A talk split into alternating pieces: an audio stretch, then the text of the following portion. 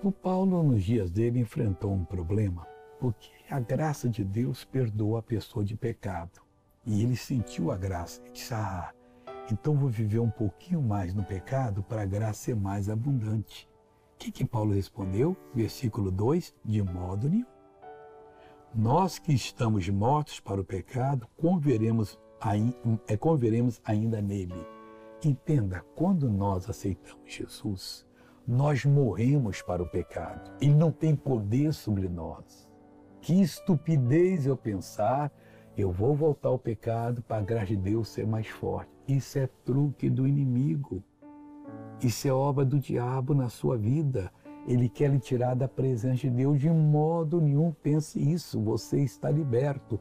Morto significa que você não deve mais nada ao demônio. A partir de agora, você é de Deus e sempre será de Deus e viva dessa maneira. Quero orar por você. Pai, de modo nenhum essa pessoa voltará ao pecado. As coisas que ela fez no passado já não existem mais, mas agora ela é luz. Ela não vai ser treva para voltar a ser luz que pode não voltar mais.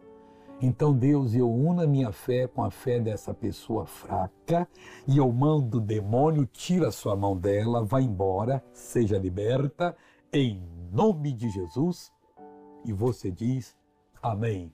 Bom dia.